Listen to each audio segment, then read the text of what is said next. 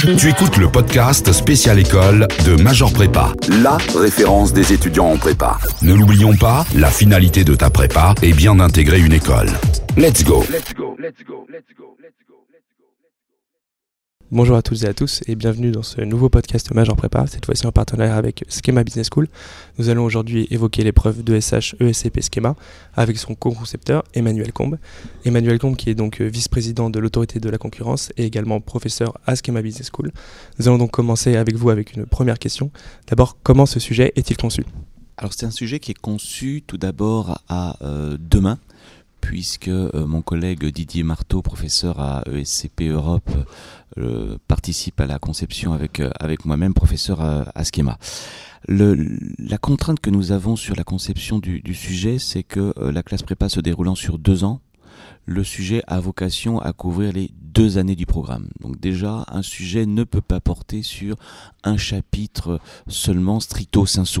Il nécessite forcément de croiser des chapitres entre eux euh, à l'intérieur du programme et entre les, entre les années. La seconde contrainte que nous avons euh, également, contrainte que nous nous sommes imposées à, à nous-mêmes, c'est que nous posons quasiment toujours le sujet sous la forme d'une question. Hein, une question pour imposer au candidat euh, d'y répondre. Si maintenant je rentre un petit peu dans le travail de, construction du sujet, c'est un, travail qui est assez long. Un sujet ne se fait pas en un jour. C'est quelque chose qui fonctionne par, par test and learn, par, par essai et erreur.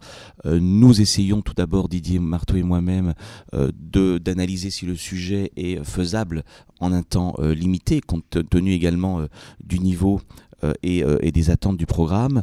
Ça, c'est la première, contrainte importante. La deuxième contrainte importante du sujet, c'est que nous voulons absolument forcer obliger le candidat à se poser des questions et non pas à réciter de manière un petit peu préétablie des, euh, des, pans de, des pans de cours. Donc le sujet a forcément une dimension de réflexion pour inviter le candidat, sinon l'obliger, à se positionner ensuite. Donc c'est un travail assez long, euh, assez complexe que de, euh, que de, bâtir, que de bâtir un sujet. On va donc euh, ensuite euh, aborder plus précisément euh, la, euh, la, conception intrinsèque de, la copie. Alors au risque de, décevoir nos, auditeurs, je ne vais pas vous demander quel est le sujet de cette année. Euh, en revanche, nous allons tenter de comprendre euh, quelles sont les, attentes des correcteurs et en particulier fondamentalement ce qui fait une bonne copie. Donc question sous-jacente, qu'est-ce qui fait finalement une bonne copie et qu'est-ce qui distingue une bonne copie d'une excellente copie? Une bonne copie, c'est une copie qui répond d'abord à la question qui est posée. Hein, le sujet est clairement euh, euh, rédigé sous forme interrogative. Nous attendons donc une réponse argumentée. Nous n'attendons surtout pas des candidats, et c'est peut-être ça le risque que tous les candidats ont lorsqu'ils découvrent le sujet. Nous n'attendons pas qu'ils récitent des pans de cours, mais qu'ils mobilisent des raisonnements, des mécanismes, des fondamentaux. Permettez-moi de prendre une image pour, bien expliquer au fond ce que nous attendons des candidats. Euh, le fait d'avoir une somme de pierres, vous pouvez ajouter les pierres les unes sur les autres, ça, ne, vous fera pas une maison à la fin. Au fond, la bonne copie, c'est la copie qui s'est posée d'abord la question de l'architecture. Voilà comment je veux construire ma maison, c'est-à-dire ma copie. Et une fois que j'ai défini cette architecture cohérente, alors je mobilise des auteurs, alors je mobilise des savoirs. Il y a à mon avis rien de plus dangereux pour le candidat que ce sentiment d'avoir, si j'ose dire, tout mis dans sa copie. Tout mettre dans une copie, c'est finalement se tromper d'exercice. Poser un sujet, répondre à une question, c'est toujours sélectionner. Nous n'exigeons pas des candidats la contrainte d'exhaustivité. Aligner des auteurs, aligner des pans de cours appris par cœur, ça ne fera jamais une bonne copie. Donc pour répondre très clairement à votre question, une excellente copie, c'est une copie qui a pris du recul, qui a pris de la distance, qui a cherché à répondre au sujet, qui s'est affronté au sujet et qui n'a pas pris prétexte du sujet pour étaler l'ensemble de ses, euh, de ses savoirs. Ce qui veut dire euh, également que lorsque le candidat tire le sujet, le, le réflexe naturel, c'est bien sûr de noircir une page blanche avec des références bibliographiques, avec des grands auteurs. Attention, pensez toujours à prendre cette distance nécessaire, à réfléchir, à digérer le sujet en vous posant toujours cette question, mais quelle était au fond l'intention de ceux qui l'ont écrit? Quel est l'implicite du sujet? Qu'est-ce qui est dit dans le sujet et qu'est-ce qu'il n'est pas dit? Cela évitera notamment les hors-sujets. On l'aura compris, donc pour réaliser une bonne copie, il faudra percer à, jour ce que, vous avez sous-entendu euh, en, concevant le sujet avec, votre, collaborateur de l'ESCP. Euh, on va donc parler euh, plus précisément maintenant de, l'exécution, j'allais dire, de la copie. Et d'abord, que faut-il faire dans les premières minutes, une fois la super passée, lorsqu'on a découvert le sujet?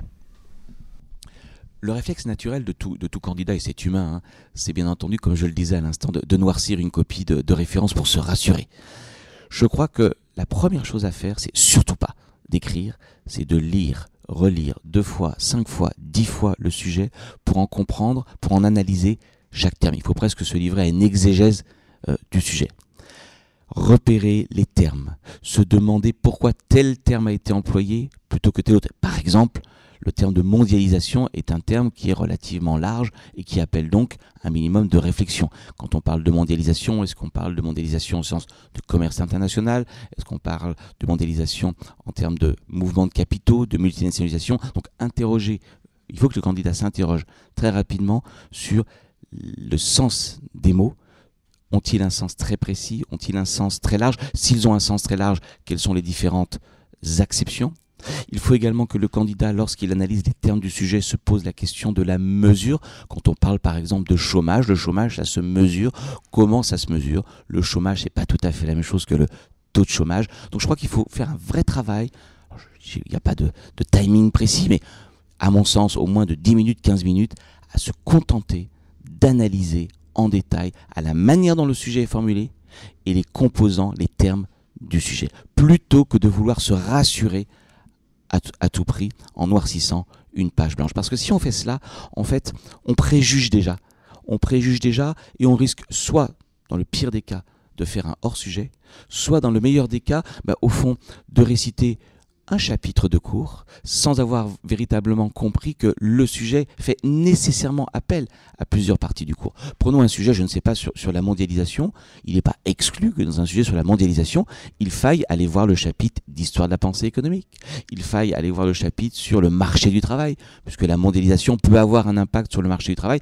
Tout dépend comment le sujet est posé. Donc il ne faut surtout pas chercher à se rassurer en se disant, tiens, ça correspond à quelle partie du cours, à quel chapitre il faut être vraiment dans la réflexion.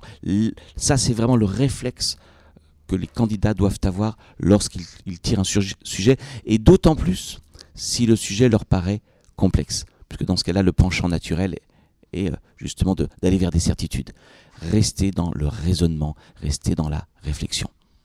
On va maintenant aborder un, autre sujet, euh, celui de l'actualité. Euh, on voit parfois dans les rapports de jury des correcteurs qui déplorent le fait que les candidats ne maîtrisent pas l'actualité. La question est donc simple, comment l'actualité euh, doit-elle nourrir la dissertation d'économie? Alors soyons bien clairs, les sujets ne sont pas euh, euh, choisis en fonction de l'actualité euh, brûlante.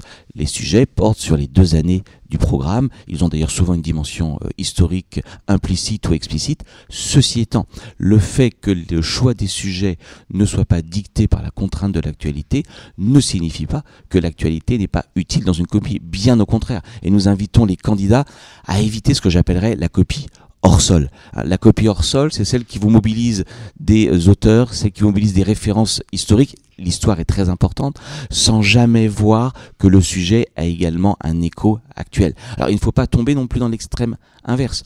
Une copie qui n'a pas la profondeur historique, qui n'a pas le recul euh, du temps, est aussi une copie peut-être superficielle. Donc pour répondre très clairement à votre question, il me semble intéressant, voire parfois même nécessaire, tout va dépendre du sujet, d'ancrer la copie dans l'actualité, sans pour autant réduire la copie à un simple commentaire de l'actualité. Donc en effet, j'invite les candidats, je sais que c'est un exercice difficile, parce qu'ils ont un programme qui est très lourd, qui est très chargé, mais j'invite les candidats également à faire, à mobiliser euh, des exemples qui soient relativement euh, contemporains. Mais n'opposons pas la démarche historique, les références fondamentales, avec la possibilité et la faculté et pour le candidat d'aller sur des exemples plus, euh, plus, récents. Typiquement, on aurait du mal, pour reprendre euh, cet exemple de la mondialisation, hein, de concevoir une copie portant sur la mondialisation sans qu'il soit fait écho des débats les plus récents sur ce sujet, notamment, je ne sais pas, concernant le réchauffement climatique ou bien d'autres aspects, ou le retour du protectionnisme.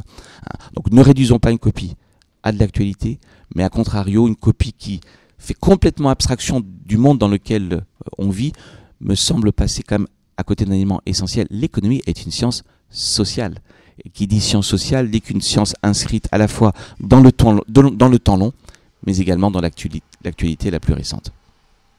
Merci pour ces précisions. Et donc enfin, nous arrivons à la dernière question de ce podcast. Euh, vous le savez, on arrive dans le Money Time. Euh, l'épreuve euh, de SH ESCP Schema se tiendra d'ici quelques semaines. comment optimiser finalement ces dernières révisions? C'est toujours difficile de donner des conseils à des candidats, tout dépend de leur degré de, préparation et je suis sûr, j'espère en tout cas qu'ils ont travaillé assidûment leur cours euh, pendant, ces deux années. Mais je crois que euh, si j'avais un conseil à leur donner à quelques, semaines de, l'échéance un, petit peu fatidique, c'est bien sûr de, combler les quelques lacunes qui pourraient leur rester. Mais au-delà de cela, je les invite vraiment à brainstormer pour prendre un anglicisme avec leurs camarades, à se donner à eux-mêmes quelques sujets et essayer en l'espace de une heure, une heure et demie, de regarder quels pourraient être les angles d'attaque, quelles pourraient être les manières d'aborder le sujet. Bref, les inviter justement à décanter tout ce qu'ils ont appris pendant deux ans. Ils ont appris beaucoup de choses. Hein. Le programme de ESH est un programme extrêmement dense, extrêmement complet. Et je dirais, au fond, le risque pour un candidat, c'est peut-être d'avoir trop de savoir. Une fois qu'on a trop de savoir, vous savez, il faut prendre un peu de recul, laisser tout ça se décanter pour que l'essentiel ressorte par rapport à, l'accessoire. Et puisqu'on parle d'essentiel, combien de fois dans des copies nous avons vu des candidats oublier, mais je dirais les basiques? Lorsque on a un sujet sur le chômage, il faut donner des ordres de grandeur, il faut être capable de donner des définitions très simples. On n'attend pas forcément des choses extraordinaires. Donc je crois qu'à quelques semaines du concours, il ne faut pas chercher à vouloir encore apprendre plus. Il faut prendre du recul, tester des sujets avec des camarades. Je crois beaucoup au travail collectif se mettre à plusieurs, se challenger, prendre des, sujets, euh, prendre des annales par exemple, et ce, en l'espace d'une heure, deux heures, proposer un plan, des références, et surtout, je le répète, un raisonnement. Un raisonnement, ça repose sur des hypothèses, ça repose sur des résultats. Bien entendu, il faut mettre en évidence les limites d'un raisonnement. Bref, comme je le disais au début de notre entretien, construire une maison, construire une architecture qui tient la route. Et une fois qu'on a l'architecture, alors on ouvre les boîtes, on prend les auteurs, on prend les références et on les mobilise. C'est à cet exercice-là, à mon avis, que les candidats devraient se livrer à quelques semaines du concours.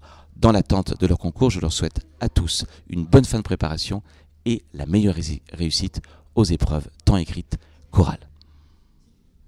Et eh bien voilà, le message est passé. Un grand merci à vous, euh, Emmanuel Combe, vice-président de l'autorité de la concurrence, professeur à Schema Business School et co-concepteur euh, de l'épreuve de SH ESCP Schema.